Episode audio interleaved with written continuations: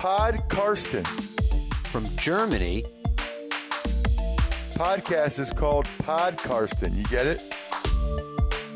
Listen to Pod Karsten. Carsten Keller ist vor Ort für Paddel Magazin.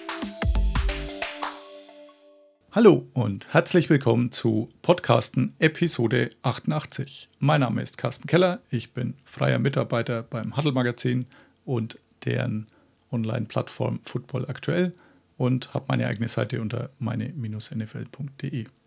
Ich habe heute wieder einen Gast dabei und zwar Luca vom Cover 2 Podcast. Wie auch schon vor zwei Jahren haben wir einen sogenannten Home and Home Podcast gemacht. Also ich war bei ihm zu Gast als Urlaubsvertretung für seinen Partner Simon, der im Urlaub war. Und dort haben wir ein Quarterback-Ranking gemacht. Und bei mir hört ihr jetzt dann so eine kleine Wettfolge wieder. Da gab es einen Artikel von Peter King vor mittlerweile drei Wochen, wo es um Sportwetten ging, wo ein anonymer Gambler, also jemand, der spielsüchtig war, so ein bisschen erzählt hat, wie schwierig er das findet dass die NFL jetzt da doch recht aufgeschlossen gegenüber Sportwetten ist.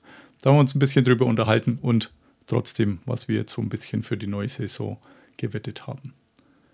Vorher ein paar kleinere News, die sich angesammelt haben die letzten Tage, was ich mir so aufgeschrieben habe. Deshaun Watson, also keine Folge ohne Deshaun Watson Update. Da steht immer noch die Länge der Suspendierung aus. Dass es eine geben wird, ist, glaube ich, unstrittig.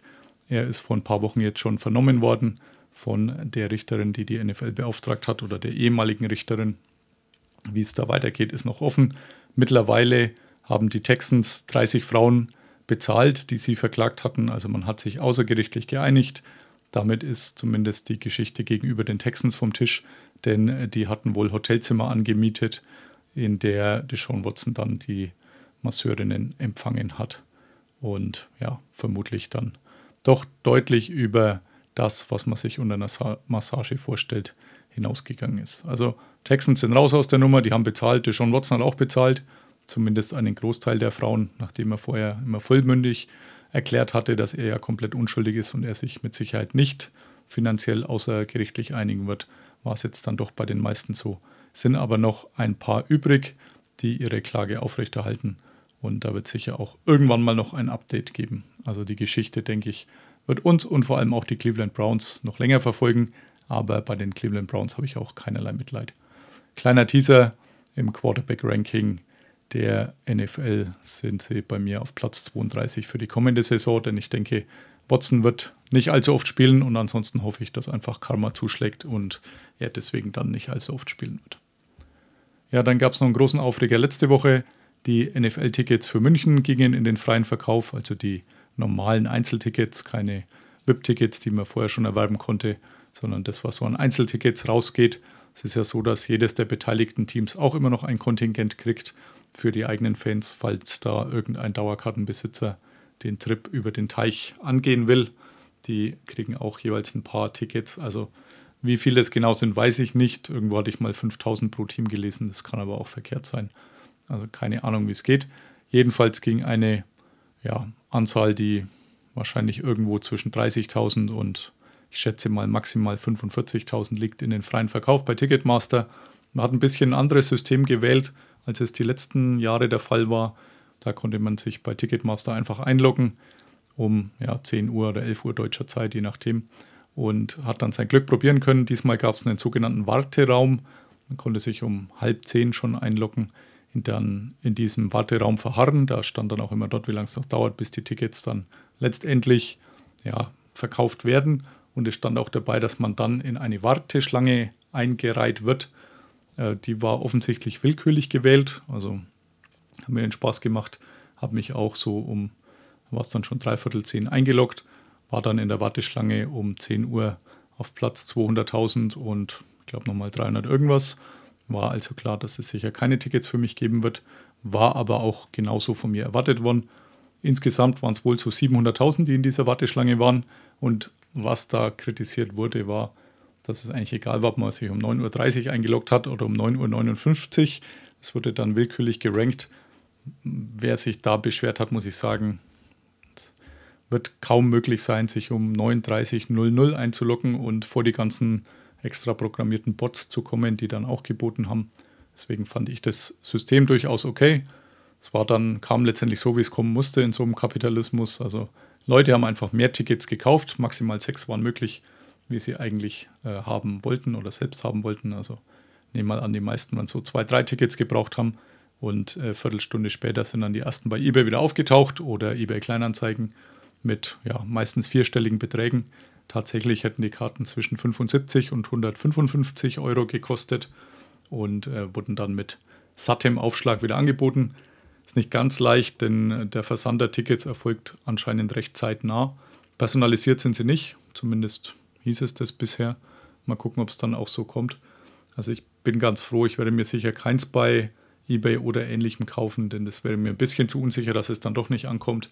Aber Mal gucken, wie das letztendlich ausgeht oder ob sich dann da die Beschwerden noch mehren von Leuten, die vielleicht auch einfach nur übers Ohr gehauen worden sind und im November feststellen müssen, dass sie eben keine Tickets haben, aber ihnen ein vierstelliger Betrag eben am Konto fehlt. Am Dienstag, also wahrscheinlich, wenn ihr es hört, ist es dann schon vorbei, gibt es auch die Karten für die zwei Tottenham-Spiele. Wembley, die Jacksonville Jaguars gab es schon vor ein paar Wochen. Das hat ganz gut funktioniert, also zumindest bei uns. Also mein Bruder hat Tickets bekommen und Tottenham könnte diesmal auch ein bisschen problematischer werden, denn die Green Bay Packers sind bekanntlich das allererste Mal hier in Europa, haben das bisher immer so ein bisschen verweigert. Jetzt sind sie nicht mehr ausgekommen und ich schätze auch da wird der Ansturm relativ groß sein, auch wenn es jetzt, ich glaube schon die Tottenham-Spiele Nummer 4 und 5 oder sowas sind, dann ist es trotzdem, oder 5 und 6, ist es trotzdem so, dass die Packers da sicher nochmal einen neuen Schub verpassen dem Ganzen andere Spiel ist wahrscheinlich nicht ganz so gefragt. Aber da werde ich mein Glück nicht probieren. Ich habe zum Glück schon für Wembley eine Akkreditierung sicher. Deswegen kann ich mir das entspannt anschauen, wie das hier abläuft und werde stattdessen dann mir Anfang Oktober den German Bowl noch zusätzlich geben. Aus der ELF habe ich auch noch eine Nachricht. Ähm, wer mir folgt und vor allem bei Twitter folgt, weiß, dass ich in der ELF auch für ein Team zuständig bin, nämlich Stuttgart Search war da auch schon dreimal zu Besuch die letzten beiden Jahre, also zweimal in der letzten Saison und einmal dieses Jahr. Da kam es jetzt letztendlich, wie es wahrscheinlich kommen musste, nachdem die Search schon eine gut ein Jahr dauernde Niederlagenserie hat und auch in dieser Saison noch keinen Sieg hat, im Gegensatz jetzt zu den Istanbul Rams, die mittlerweile ihren ersten Sieg einfahren konnten am vergangenen Wochenende, sind die Search eben noch als einziges Spiel ohne Sieg. Und das hat ja, wie man es auch aus anderen Sportarten kennt, letztendlich dem Head Coach Martin Hanselmann den sprichwörtlichen Kopf gekostet. Wir hatten es schon eine Weile befürchtet, also die anderen wie Sebastian Müllenhof und äh, Ole, die immer bei den Pressekonferenzen mit dabei sind. Wir hatten uns da auch so immer ein bisschen ausgetauscht. Ist wahrscheinlich irgendwann unvermeidlich. Trotzdem finden wir es alle schade, dass er gehen musste, weil man sehr sympathisch die Pressekonferenzen, die es vor dem Spiel dann gab immer zwei Tage vorher, freitags, ähm, haben wir da immer so eine halbe Stunde Zeit bekommen oder eigentlich auch länger, aber nach einer 20 Minuten, halbe Stunde waren meistens unsere Fragen soweit durch. Mal gucken, wie das jetzt weitergeht. Der Running Back Coach äh, Streeter heißt der, ist befördert worden. Der bisherige Running Back Coach ist jetzt der neue Head Coach. Mal schauen, ob sich dadurch was bessert. Man darf durchaus skeptisch sein, wenn man sieht, wie die Spieler bisher es die gezeigt haben. Möglicherweise kommt jetzt die Trotzreaktion, aber ich würde jetzt nicht unbedingt drauf wetten. Was aber nicht so schwierig ist, denn auf die ELF kann man letztendlich nicht wetten. Also ich habe zumindest noch keinen Anbieter gefunden. Und wetten ist jetzt auch die gute Überleitung zu Luca vom Cover 2 Podcast. Pod Karsten. Ja, ich habe jetzt wie versprochen Luca vom Cover 2 Podcast zu Gast. Heute ohne Simon, der normalerweise immer bei ihm mit dabei ist. Der ist nämlich im Urlaub. Deswegen wir jetzt dann zu zweit. Hallo Luca. Hi, wie geht's dir? Freue mich da zu sein passt soweit alles hier. Wir haben ja gerade auch schon für euren Podcast eine Folge aufgenommen. Die 257. Da bin ich hier noch ein Stück weg. Bin jetzt, glaube ich, bei der 88. mittlerweile. Aber das macht auch nichts. Wir waren auch schon mal zusammen bei meinem Podcast vor ja schon auch zwei Jahren. Da hat man das ähnlich gemacht mit dem Home and Home Podcast, wie der Amerikaner das nennt. Genau. Und damals hatten wir uns dann auch bei mir schon so ein bisschen über Wetten unterhalten, über Sportwetten. Und äh, das ist auch ein Thema, das wir heute so ein bisschen streifen wollen, denn ihr seid da ja auch so ein bisschen unterwegs. Und äh, so als Einstieg habe ich dir den Artikel geschickt äh, für die, die den vielleicht noch nicht gesehen hatten. Peter King, Football Morning in America, eigentlich für jeden, der der englischen Sprache mächtig ist und Football-Fan ist, Pflichtlektüre jeden Montag. Der ist im Sommer immer im Urlaub und hat dann Gastschreiber, die seine Kolumne für, ich glaube, vier Wochen sind es immer oder fünf Wochen übernehmen. Und am 4. Juli, am amerikanischen Nationalfeiertag, hatte er einen anonymen Schreiber, einen Gambler Anonymous, äh, der eben Sportwetten auch macht und da so ein bisschen seinen Werdegang und auch sein Problem mit Sportwetten beschrieben hat, den ich dir auch geschickt habe zum Einstieg. Ähm, wie fandest du den Artikel an sich? Super interessant, muss ich sagen. Also gerade dadurch, dass das Thema ja in Amerika immer präsenter wird, also ich weiß, viele kennen es wahrscheinlich. Um, in Deutschland ab 18 ist das okay. Und in Amerika einfach durch die, die Beschränkungen, die man da über Jahre regional hatte, ähm, dass das primär, wenn es nicht illegal war, über Las Vegas funktioniert hat oder halt New York, ähm, dass sich das jetzt in dem Maße entwickelt hat, war ja abzusehen, dass es zwangsläufig einer der Schritte der NFL ist, um einfach um auch mehr Revenue zu generieren. Aber man halt sehr, sehr oft vergisst, dass mit diesem ganzen Thema auch ja negativer äh, mit einhergehen. Und die darzustellen in diesem Hype fand ich oder finde ich super wichtig, ähm, weil gerade also diese, diese Wettanbieter und so sind ja auch in diversen Medien entsprechend auch am Start und es wird immer gesagt, so ja, ne, Wetten kann süchtig machen und äh, wende dich ja an die Hotline, die dann jedes Mal vorgelesen wird. Aber auch alles immer nur so ein bisschen läppsch vorgelesen wird und nie wirklich der Fokus auf dieses Thema gelegt wird. Und ja, jemand wie Peter King, der dann jemandem die Möglichkeit gibt, sowas auch an eine sehr breite Masse, interessierte Masse zu tragen, super interessant und äh, halt auch super wertvoll, fand ich. Peter King ist ja schon immer, ja, jetzt nicht erklärter Gegner von Sportwetten, ist er vielleicht schon, aber er konnte damit nie wirklich was anfangen, hat es auch immer so ein bisschen durchklingen lassen. Da kann man durchaus anderer Meinung sein, aber kann seine Sichtweise auch äh, objektiv nachvollziehen die Rolle der NFL ist da natürlich so ein bisschen, du hast schon gesagt, ja, zweifelhaft. Also jahrelang hat man immer gesagt, es gibt eigentlich nichts Schlimmeres als Sportwetten und diese, ja, diese Competitive Balance, die man ja eigentlich immer haben will, diese Ausgeglichenheit, das könnte dadurch beeinträchtigt werden mit zum Teil wirklich fragwürdigsten Argumenten garniert. Dann gab es irgendwann dieses Urteil, New Jersey, also der, der Staat New Jersey hatte geklagt gegen äh, diesen, ich glaube, PESPA Act heißt der bei den Amerikanern, dass das äh, letztendlich, dass diese Sportwetten einfach woanders nicht erlaubt waren. Das äh, wurde dann letztendlich aufgehoben. Es kann jetzt äh, jeder Bundesstaat für sich entscheiden, ob er das zulässt oder nicht. Die meisten, weil es natürlich viel Geld bringt, haben sich da mittlerweile dazu entschlossen, äh, das auch tatsächlich durchzuziehen. Also New Jersey war logischerweise einer der ersten Bundesstaaten dann, aber auch viele andere sind gefolgt. Weiß jetzt den momentanen Stand, weiß ich gar nicht. Also auf jeden Fall schon eine zweistellige Anzahl an, an Bundesstaaten, die zum Teil durch einen, einen ziemlich erbitterten Konkurrenzkampf um neue Kunden führen. Und wie du sagst, ja, also mit, mit viel Werbegeldern, also DraftKings, FanDuel, da kommt man kaum dran vorbei drüben, äh, sind da sehr präsent. Die hatten vorher schon mit, mit Fantasy Football eine sehr breite Basis aufgebaut und äh, nutzen das jetzt letztendlich, um auch im Sportwettenmarkt äh, mit groß einzusteigen. Die NFL hat es, wie gesagt, jahrelang verteufelt und äh, jetzt mit diesem Urteil hat man dann eben festgestellt, dass man ja diese Werbegelder vielleicht auch abgreifen kann und plötzlich gibt es dann den offiziellen Sportwettenanbieter der NFL, was ja vorher noch undenkbar war. Also Roger Goodell war ja immer so die Galionsfigur im Kampf gegen diese bösen Sportwetten, die ja schlimmer waren wie häusliche Gewalt und ähnliches, konnte man den Eindruck gewinnen. Jetzt ja. äh, mittlerweile ist es ein bisschen anders. Also muss immer noch drüber lachen, dass Tony Romo vor ein paar Jahren, als er noch bei den Cowboys war, ihm untersagt wurde, eine Fantasy Football Convention durchzuführen, weil die in äh, so ja, in so einer Nebenhalle von einem Casino gewesen wäre in Las Vegas. Also mhm. hat die NFL einfach, einfach mal untersagt, da stand schon alles, die Gäste waren geladen, mit Sicherheit schon etliches an, an Geld in der Vorbereitung investiert worden. Und äh, die NFL hat einfach gesagt, nee, geht halt nicht. Und äh, Mittlerweile sind auch etliche Teams mit Sportwettenanbietern ja, ich will nicht sagen unter einer Decke, aber haben da auch ihre Verbindungen, nutzen auch gerne mal irgendwelche Hotels von denen und ähnliches. Also 180 Grad Wendung auf jeden Fall oder vielleicht 170. Ab und zu scheint es noch durch, dass man vielleicht einem das nicht ganz geheuer ist. Und ich, habe mich so ein bisschen hart getan mit der Kolumne, muss ich sagen. Das ist so ein Mhm. bisschen wie, wie wenn man halt irgend so einen Alkoholiker Ja, ähm, stimmt. an die Tastatur setzt äh, und äh, der gegen Bierwerbung schreibt. Also deswegen, ich, ich kann das, also mir ist natürlich bewusst, dass das Risiko groß ist, dass man da abhängig wird. Ähm, ich glaube, ich habe mich ganz gut im Griff. Ähm, ja, ich bin auch am Überlegen, also ich kenne tatsächlich einen Kollege von mir, der, der war tatsächlich mal spielsüchtig.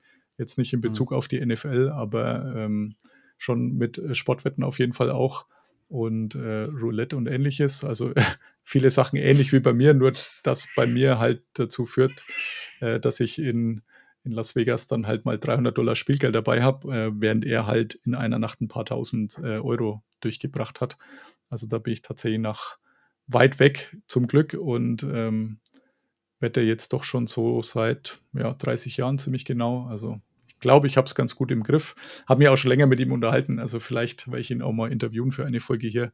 War nämlich sehr, sehr interessant, unsere Unterhaltung. Gibt so ein paar Kriterien, wo man das festmachen kann. Ähm, ob man wohl so als spielsüchtig gilt oder nicht.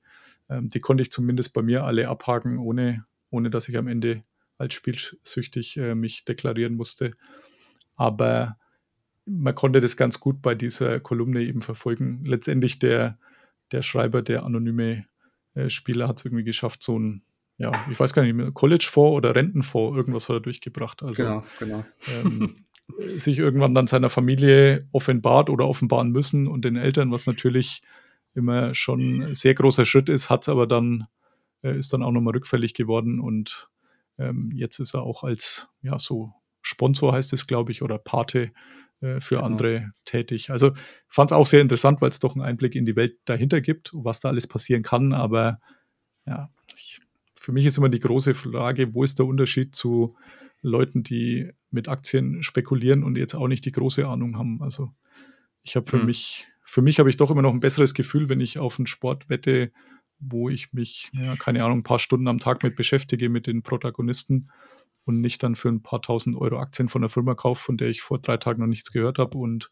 das einfach nur die Geschichte gut klingt, dass die steigen könnten. Aber deswegen bin ich da immer ein bisschen skeptisch. Aber ich hoffe, ihr seid jetzt auch dann nicht gefährdeter wie ich. Nee, also ich muss auch sagen, also da gebe ich dir vollkommen recht, dass es ähm, wahrscheinlich von unserer Perspektive aus äh, deutlich, deutlich ja, besser ist, deutlich, äh, deutlich mehr Hintergrund hat, wenn, wenn wir äh, mit, mit Sport spekulieren an der Stelle. Ja.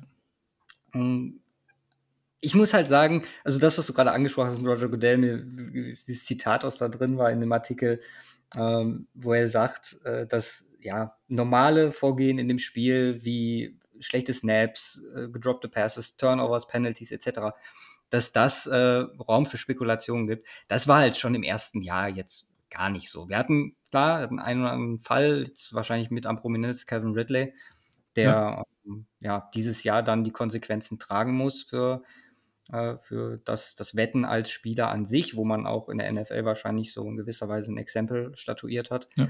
Ähm, aber ja, ich glaube, wir, wir, sind uns einig, dass, dass der Hintergrund ähm, ziemlich wichtig ist. Und äh, wie ich gerade auch zu Beginn sagte, dass wir sagen, also ich gebe schon mir Mühe, dass wir, wenn wir unsere Wette der Woche machen, wir geben jede, zu jedem, jede Woche drei Tipps raus, die wir da selber wetten, neben dem, was wir, was wir sonst noch tun, ähm, dann halt äh, weg vom Podcast, äh, dass ich da den Fokus drauf lege, zu sagen, ey, Leute, das ist, das sind unsere Tipps, hm? nie mehr Geld, als man zur Verfügung hat und ähm, das ist was, was ich, also bei mir hat mit 18 angefangen mit dem Wetten, mit dem Super Bowl damals, äh, mhm. mit äh, 49ers äh, gegen die Ravens, wo ich, glaube ich, mit 17,34 Euro gewonnen habe. Das war eine äh, grobe Zweierquote mit äh, den äh, mit den Ravens, glaube ich, als Underdog da an der Stelle oder relativ auf einem Niveau war, weil ich, glaube ich, 49ers 1,7 oder das ist schon ewig her. Ähm, ja, und äh, danach ist es für mich halt einfach nur zum, zum Thrill, also nicht, nicht Thrill, sondern zum, zum Spaß ja. geworden. Ich habe gerade gesagt, äh, bei, bei uns im Podcast, äh, wie sehr gerne ich mal Holmes-Spiele schaue, einfach weil, weil mir das, das Spiel so gefällt. Aber ich jetzt, ich bin jetzt kein Kansas City-Fan als äh, Denver-Anhänger. Ähm, aber dann halt äh, ein bisschen Geld darauf zu setzen und eventuell noch einen eigenen Nutzen daraus zu ziehen, so ein bisschen investiert zu sein. Das ist halt das, was Wetten für mich ausmacht. Und ähm, in einem ja, gesunden Maße, glaube ich, auch äh, super ja, förderlich sein kann für, für so eine äh, NFL-Watching-Experience, sage ich jetzt einfach mal. Also bei mir ist tatsächlich so, wenn ich irgendwas live schaue, irgendein Sportereignis, meistens entweder habe ich irgendein Tippspiel oder tatsächlich dann halt fünf oder zehn Euro auf so ein Spiel. Ähm, Im Idealfall ist das Spiel sowieso spannender und man hat zum Schluss noch mehr Geld als vorher. Wenn nicht, ja. dann wurde man halt unterhalten mit dem Spiel und das hat einen dann halt 10 Euro gekostet. Also genau. deswegen genau. kommt es bei mir schon oft vor. NFL-Wetten sind tatsächlich bei mir aber noch mal was anderes oder ja, wesentlich mehr. Also ich glaube, wenn ich jetzt Frauenfußball-WM hier äh, nebenher laufen habe oder schaue, dann sind es halt ein paar Euro tatsächlich nur, um das Spiel interessanter zu machen. NFL, da geht es mir tatsächlich eher darum, da, da will ich auch im in Anführungszeichen wöchentlichen Duell gegen den Buchmacher am Ende mhm. sagen können, ich hatte einfach mehr Ahnung. Also da ist noch so ein, so ein persönlicher Ehrgeiz dabei, deswegen übertreibe ich das sicher auch nicht, aber da sind die Einsätze bei mir doch durchaus auch mal höher, einfach weil eben auch zumindest vermutet das Wissen etwas höher ist als ja. äh, bei anderen Sportarten. Ja. Ähm, wo wettet ihr? Ich glaube, wenn ich mich recht entsinne, letztes Mal äh, hattet ihr Typico, glaube ich, oder genannt?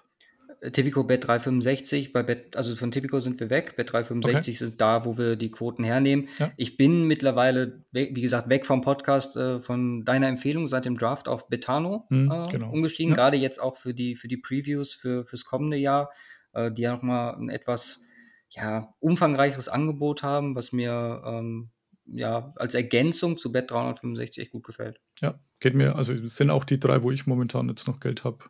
Ähm, Tipico habe ich deswegen, weil es immer noch auf diese 5% Steuer ver, äh, verzichten, weil man mhm. in Anführungszeichen internationaler Kunde ist, der ich anscheinend so bin. Und, äh, aber gut, ich habe ja auch meinen virtuellen Wohnsitz in Rumänien für den Game Pass, deswegen ist das wahrscheinlich äh, kann man das da auch akzeptieren dann als internationaler Kunde. Die Quoten sind eigentlich immer schlechter oder fast immer schlechter, aber durch diese 5%, die man sich spart im Vergleich zu den anderen beiden Anbietern, äh, ist es dann doch ab und zu noch so, dass das Tipico die Nase vorn hat. Wobei jetzt ja die Auswahl an Wetten natürlich von den drei, von dir auch genannten, die, die ich auch nutze, schon mit Abstand die, die dünnste ist. Also da ist Bet365 und eben vor allem auch Betano. Also ich, mag ich immer mehr diesen Anbieter, denn ähm, die haben zum einen sehr viel Angebot und die haben jede Woche ein, zwei, dreimal zu bestimmten Spielen dann Aktionen, wo sie sagen, gut, wenn du hier ein 20er setzt auf diese Partie mit einer Quote von mindestens 1,7 zum Beispiel, dann äh, kriegst du, egal wie die Wette ausgeht, nochmal einen 10er Freiwette und das habe ich äh, letztes Jahr sehr gut zu nutzen gewusst. Also habe sehr viele NFL-Langzeitwetten dann auch gemacht und hatte deswegen auch die komfortable Situation vorm Super Bowl, dass äh, eigentlich klar war, dass egal wer von den beiden gewinnt, ich auf jeden Fall entweder 700 oder 1000 Euro äh, plus mache mit eben Freiwetten, äh, die, die nur ein Zehner waren, aber halt die Bengals dann zeitweise eine 40er-Quote auf den Super Bowl-Sieg hatten und mir gedacht habe, mhm. so unwahrscheinlich ist es dann doch nicht. Da kann man mal so ein ja. Zehner Freiwette investieren und das hat sich dann eben ein bisschen summiert und kostet ein Gefühl dann auch fast kein Geld. Also zumindest nicht, wenn man diese diese Grundwette, die man dazu abschließen muss, wenn man die ab und zu gewinnt, dann und da 0 auf 0 rausgeht, dann kann man mit den 10 dazu geschenkten Freiwetten Euro durchaus ganz gut, einen ganz guten Stich machen. Ja. Ja, das ist ein guter Hinweis. Werde ich dieses Jahr dann entsprechend auch, wie gesagt, ist dann mein, mein erste, meine erste Saison mit Betanung, ja. dann, dass ich da dann auch mal ja, eine oder andere Promo hoffentlich mitnehmen kann. Ja, also es ist, wie gesagt, doch sehr gute Geschichte und man hat auch mit dem Anbieter wenig Schwierigkeiten. Also ich zumindest nicht, musste jetzt selten den Support bemühen, wie das bei anderen manchmal der Fall war. Deswegen schaut es ja. ganz gut aus, ja. Und äh, ja, der Tipp, ähm, weiß nicht, wie das bei euch war. Wie, wie, lief die letzte Saison dann insgesamt bei euch wetttechnisch? Also für mich selber privat, ja, ich glaube, einen leichten Plus raus. Ähm, Wette der Woche hat da ja einiges dazu getan. Im Endeffekt, da track ich halt einfach auch äh, für die für Statistiken für die Hörer äh, mit. Also wir sind bei 37, 26 und 3, sind drei Pushs halt im Endeffekt ausgekommen. Ja. Ist nicht überragend, ja. aber ne, ist eine ordentliche Steigerung, weil das Corona-Jahr, also unser erstes Jahr werden wir wahrscheinlich nie toppen. Ähm, das war, also erste Jahr Wette der Woche, das war, glaube ich, fast 70 Prozent Erfolgsquote. Okay. Ja. Ähm, Corona-Jahr war Katastrophe, also die Covid-Season. Und jetzt ein kleiner Bounceback, sage ich jetzt mal. So, das, ähm, das war im Rahmen so, wie ich es mir ungefähr vorgestellt habe. Und dann äh, finanziert die Wette der Woche meine privaten Verluste, ja. die vielleicht etwas risikoreicher sind als die Picks dann an der Stelle. Ja, dann hat es ja auch was Gutes. Ähm, ja. ja, ich, ich, muss ein bisschen schmunzeln. Ähm, bei mir war es tatsächlich so, dass eigentlich die letzten beiden Jahre wirklich sehr, sehr gut waren aber auch wegen Corona, lustigerweise. Denn mhm. ähm, gerade vor zwei Jahren äh, schon angefangen, aber auch letztes Jahr, wenn halt die Push-Nachricht, äh, also da ist Twitter Gold wert, also wenn die Push-Nachricht von Adam Schefter oder Ian Rappaport kommt, dass äh, einmal weiß ich noch, äh, bei den Pittsburgh Steelers eben äh, Big Ben äh, verletzt ist oder positiv, weiß ich nicht mehr, ob er positiv getestet wurde oder verletzt war, dann hat man halt doch ein Zeitfenster von ja, paar Sekunden, halbe Minute, ähm, mhm. wo man noch die, die alte Quote nutzen kann, um auf den Gegner zu tippen. Ähm, ich weiß, ich habe sehr, sehr viel Geld gemacht mit, mit dem sogenannten Kendall Hinton Game, das dir vielleicht als Denver Broncos Fan ja auch noch was oh, sagt, ja. als äh, der, oh. der Practice Squad Wide Receiver Kendall äh, Hinton als Quarterback auflaufen musste, weil äh, Drew Luck und Co. Ich glaube, Drew Luck war derjenige, der positiv war und der es auch dann geschafft hat, ohne Maske im Quarterback-Raum zu sitzen, damit auch die anderen genau. nicht spielen dürfen.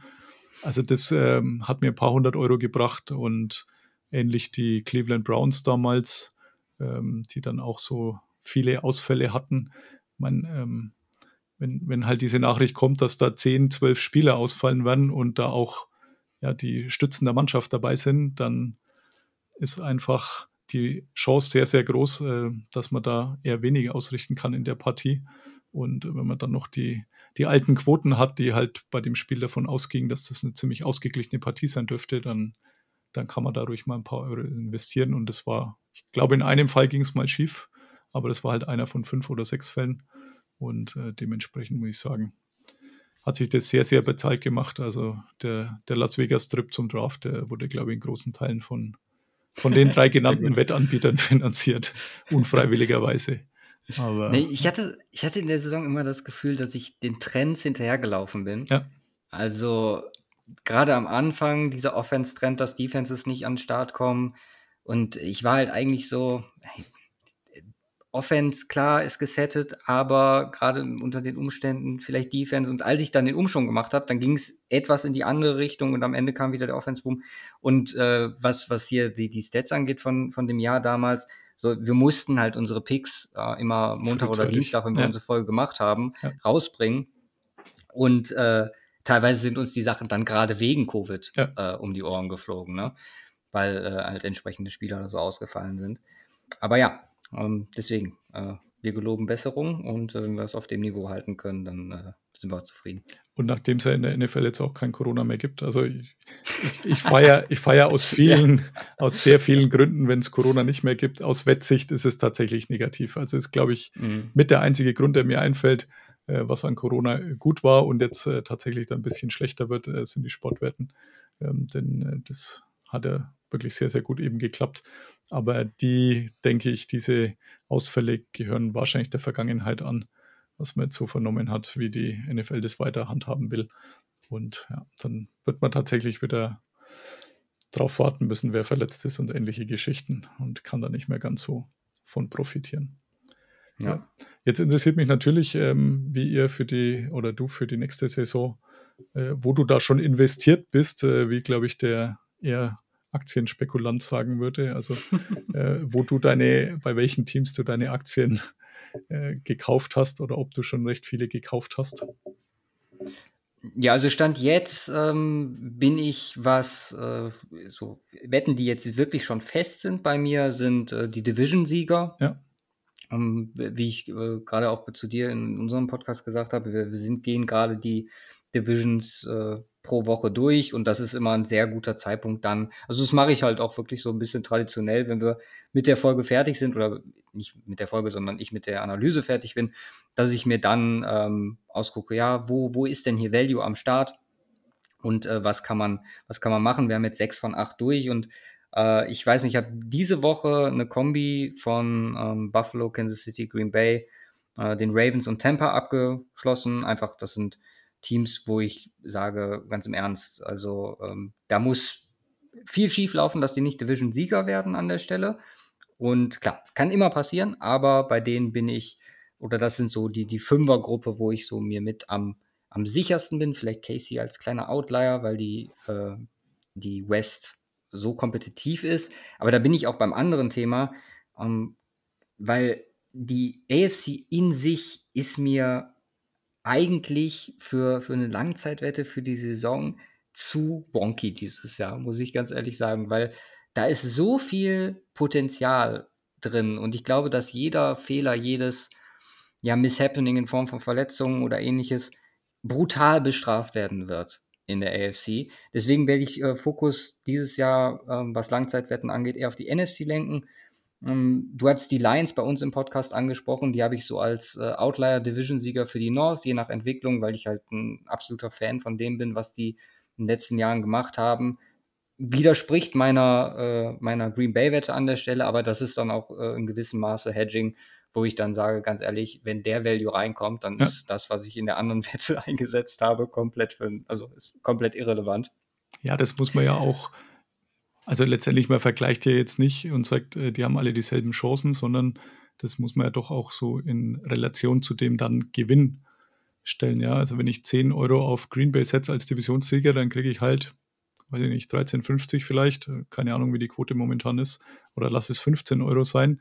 Wenn es denn. Ja, 15, genau. Ja, okay. 15, wenn es denn Detroit wird. Also ich habe eben ähm, Detroit aber nicht unbedingt als Divisionssieger getippt, sondern dass sie in die Playoffs kommen. Also lass mir dieses Hintertürchen offen, dass vielleicht auch der zweite Platz äh, genügen würde, da reinzukommen. Aber da reden wir halt dann über 62 Euro für 10 Euro mhm. Einsatz als äh, Playoff-Qualifikation.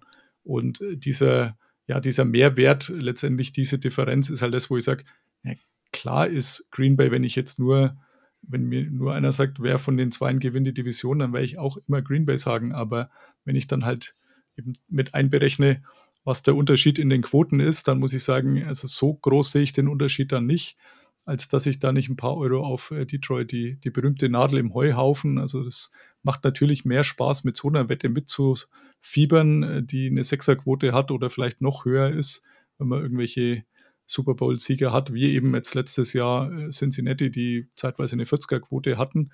Ja, wie, wie wenn ich jetzt auf Kansas City, die eine der niedrigsten Quoten für einen Super Bowl-Sieg haben mit Achter oder irgend sowas, äh, wette, ja, das macht, macht das andere natürlich viel mehr Spaß und kann man einfach ein paar ausprobieren, ein paar Teams dann wetten und wenn es dann einer wie eben Cincinnati schafft im vergangenen Jahr, das passt ja auch zu dieser Bonky-Geschichte, wie du gesagt hast, mhm. Cincinnati hatte halt keiner auf der Rechnung oder fast keiner, auch vor den Playoffs nicht. Also die Quote war auch vor den Playoffs noch sehr, sehr hoch. Und das ist aber auch halt die Chance bei den Sportwetten, ja, dass es halt Jahre gibt, wo einfach eine Cincinnati Bengals Mannschaft nach, äh, weiß nicht mehr wie viel es war, 30 Jahren oder was, wieder mal in Super Bowl kommt und äh, man dafür dann sehr, sehr gute Quoten abgreifen kann. Und ja, die, ich, ich habe von diesen, habe ich auch ein, zwei halt, Detroit ist eben der eine, dann ähnliche Playoff-Quote ist äh, Jacksonville, ich glaube sogar genau die gleiche. Ähm, ich finde, 6-2 haben die, glaube ich. Ja, also bei mir war es, glaube ich, auch eben, dass in die Playoffs kommen, 6-2er Quote. Also ähm, da kann man ruhig mal ein, zwei, drei von diesen 10 Euro Freiwetten draufpacken, denn ja, Indianapolis haben wir vorhin bei dir angesprochen. Ist äh, sicher im Grunde genommen stärker, aber trotzdem weiß keiner, wie es mit neuem Quarterback, ob das gleich funktioniert. Äh, Tennessee eher einen Schritt zurückgemacht und dann ist der Weg nicht mehr so weit. Also ja. kann, man, kann man durchaus mal da ein paar Euro investieren und ja, von den Sachen, die jetzt etwas sicherer sind oder wo ich ein deutlich besseres Gefühl habe, aber halt auch die Quote niedriger ist, äh, Divisionssieger. Zu deinen Divisionssiegern, das sind jetzt natürlich objektiv die, wo man sagt, die werden es bestimmt. Ähm, in der NFL ist es aber gewöhnlich irgendwie so, dass dann bei so einer Fünferkombi dann doch am Ende nur drei stimmen. Also Klar. das äh, wäre jetzt dann nicht so überraschend, dass da irgendeine Mannschaft dann ausfällt, weil halt der Quarterback vielleicht sich verletzt, wenn, wenn Tom Brady sich in Tampa verletzt oder, oder Mahomes in Kansas City, dass das so kommt. Aber von den Sachen, wo ich sage, da bin ich mir jetzt relativ sicher und die Quote ist trotzdem attraktiv. Ähm, Philadelphia als Divisionssieger habe ich relativ oft getippt, ähm, so um, Mhm. eine, um eine Dreierquote rum. Ähm, und da kann ich mir tatsächlich vorstellen, hat man vorhin bei dir auch schon, Jalen Hurts, wenn er noch ein, zwei Schritte macht, jetzt hat man das Receiver-Core dann das äh, eher so im unteren Drittel war vorletztes Jahr, dann letztes Jahr schon mit Devonta Smith äh, noch verstärkt wurde, der dann auch richtig gut war. Der Erstrunden-Pick des Jahres vorher mit Jalen Rager, der war eher ein Ausfall, der spielt vielleicht nur noch auf Bewährung, wenn er nicht, wenn er denn überhaupt dann noch da ist. Aber der wäre jetzt auch nur noch maximal der dritte Receiver, nachdem er AJ Brown geholt hat. Und da kann ich mir schon vorstellen, dass es vielleicht auch noch ein bisschen weitergeht und dafür ist die Quote sehr attraktiv. Also das, äh, die Eagles sind so ein bisschen mein, mein safer Pick mit ganz to guter Quote. dieses Jahr. Ja, genau. Ja.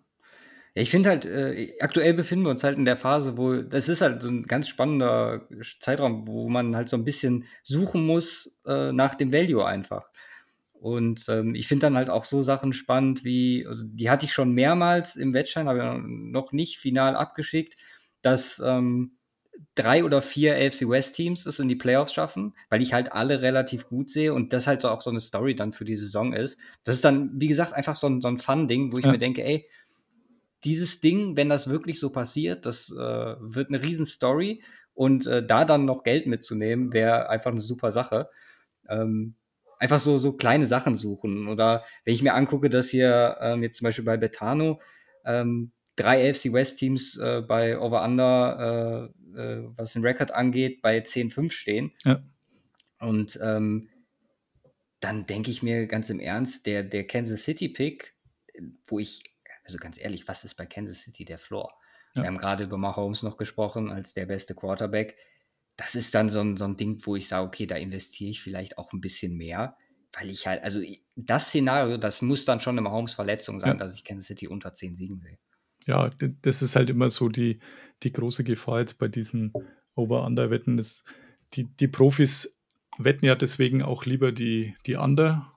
Also Mhm. wenn, man, wenn man alle Siege oder alle diese Vorgaben zusammenzählt und äh, dann, dann letztendlich teilt, dann kommt man auch drauf, dass, dass eben der, das ein bisschen äh, über dem liegt, was eigentlich rein rechnerisch der Schritt wäre, auch weil man als Fan einer Mannschaft ja sowieso dann immer aufs Over setzen will, weil äh, es ist ja grenzenloser Optimismus in allen 32 Franchises in der Offseason. Und da, da wird man mit Sicherheit weiter vorne landen. Deswegen tendenziell, wenn man alle anderen wetten würde, dann würde man ein bisschen Plus machen, ein paar Euro. Das würde fast so sicher wie das Amen in der Kirche sein. Äh, dass jetzt halt drei Mannschaften über 10,5 kommen, das ist, ja, wird dann schon schwierig. Also die müssten ja außerhalb Ja. der Division quasi alles gewinnen, denn gegenseitig nimmt man sich ja doch ein paar Siege ab. Das Ja. äh, könnte tatsächlich schwer werden. Wie, wie wäre die, die Quote für eben, dass drei in die Playoffs kommen? Also wie hoch ist die?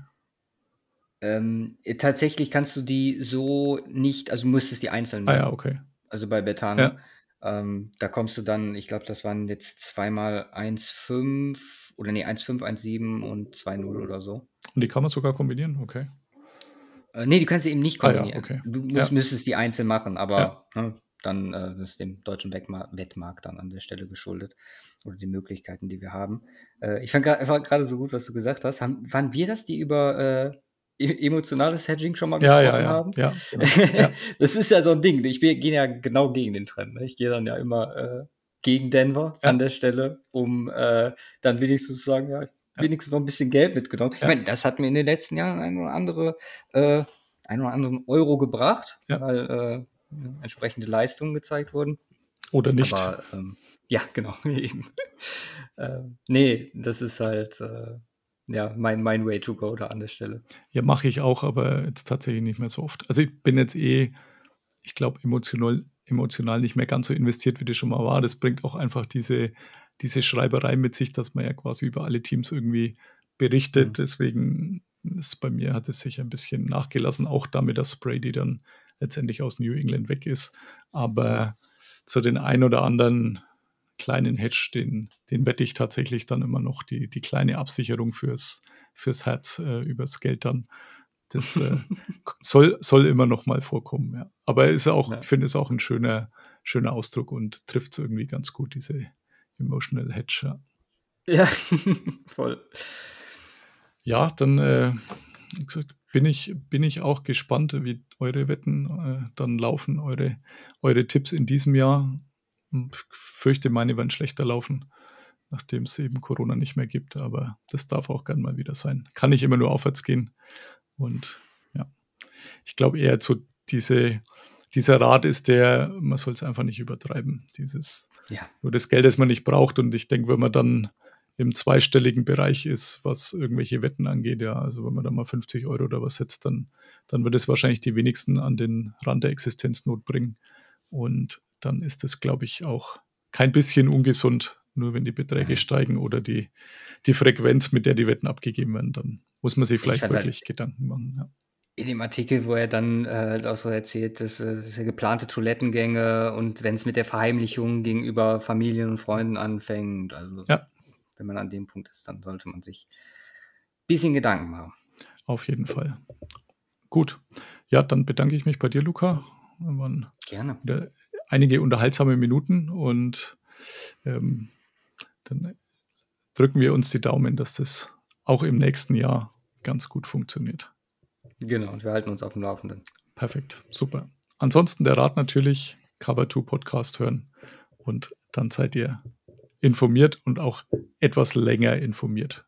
Da passt das soweit. Super, danke und dann ja, bis zum nächsten Mal, Luca.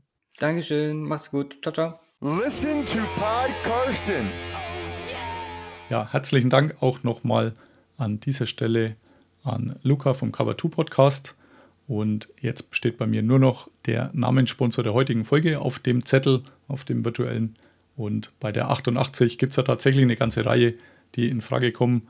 Bei Pro Football Reference, wo ich immer die Nummern nachschaue, welche Spieler die hatten und den dazugehörigen Wert, ist auf Platz 1 ein Alan Page, der irgendwann mal in den 70ern als Defensive Tackle gespielt hat.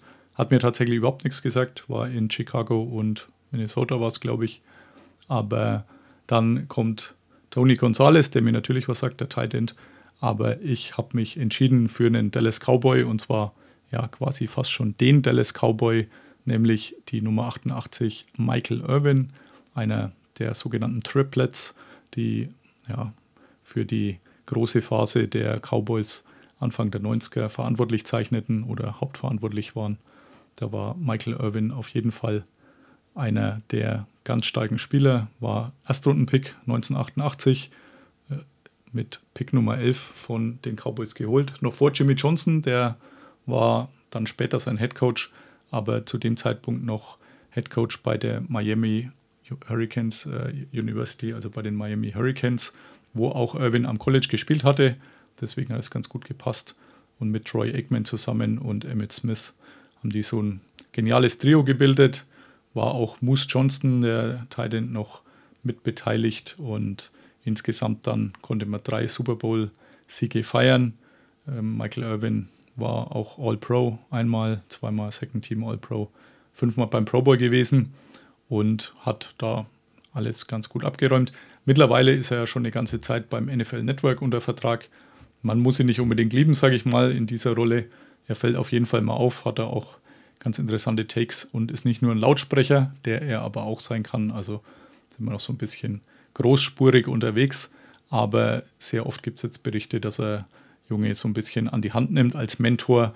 Äh, Michael Irwin hat bestimmt auch genug Quatsch in seinem Leben gemacht und will da anscheinend dem einen oder anderen doch helfen, dass vielleicht nicht so schwierig ist wie bei ihm und man nicht in jedes Fettnäpfchen tritt als junger Spieler, der sich einem so auftut wenn man ein talentierter Footballspieler ist. Von dem her finde ich ihn tatsächlich ganz gut. Habe ihn jetzt auch ein paar Mal gesehen. Also war natürlich bei allen Großveranstaltungen der NFL, wo ich auch sein durfte. Also sprich Super Bowl habe ich ihn gesehen. Dann ähm, beim Draft die beiden Male. Also in Dallas war ja quasi Heimspiel für ihn. Und jetzt auch in Las Vegas war er vor Ort. Ein, zwei Bilder gemacht im Vorbeigehen. Immer sehr schrille Anzüge. Also es ist schwierig, ihn zu verfehlen, ähm, ihn nicht zu sehen, wenn er in der Nähe ist. Da sticht er doch immer sehr raus aus der Masse, aber das macht ihn nicht unsympathischer. Damit wäre ich jetzt auch am Ende für heute. Herzlichen Dank fürs Zuhören. Wer mag gerne eine Bewertung noch bei iTunes hinterlassen. Auch mein Buch gibt es immer noch bei Amazon, den Hype Train über die Saison 2019 der Cleveland Browns. Und dann bis zum nächsten Mal. Bye bye. Listen to Pod Karsten. Pod Karsten. Thank you, So I'm gonna go with. Carsten Keller ist vor Ort für Paddel Magazin.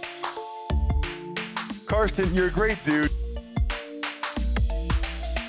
Danke and alles gut.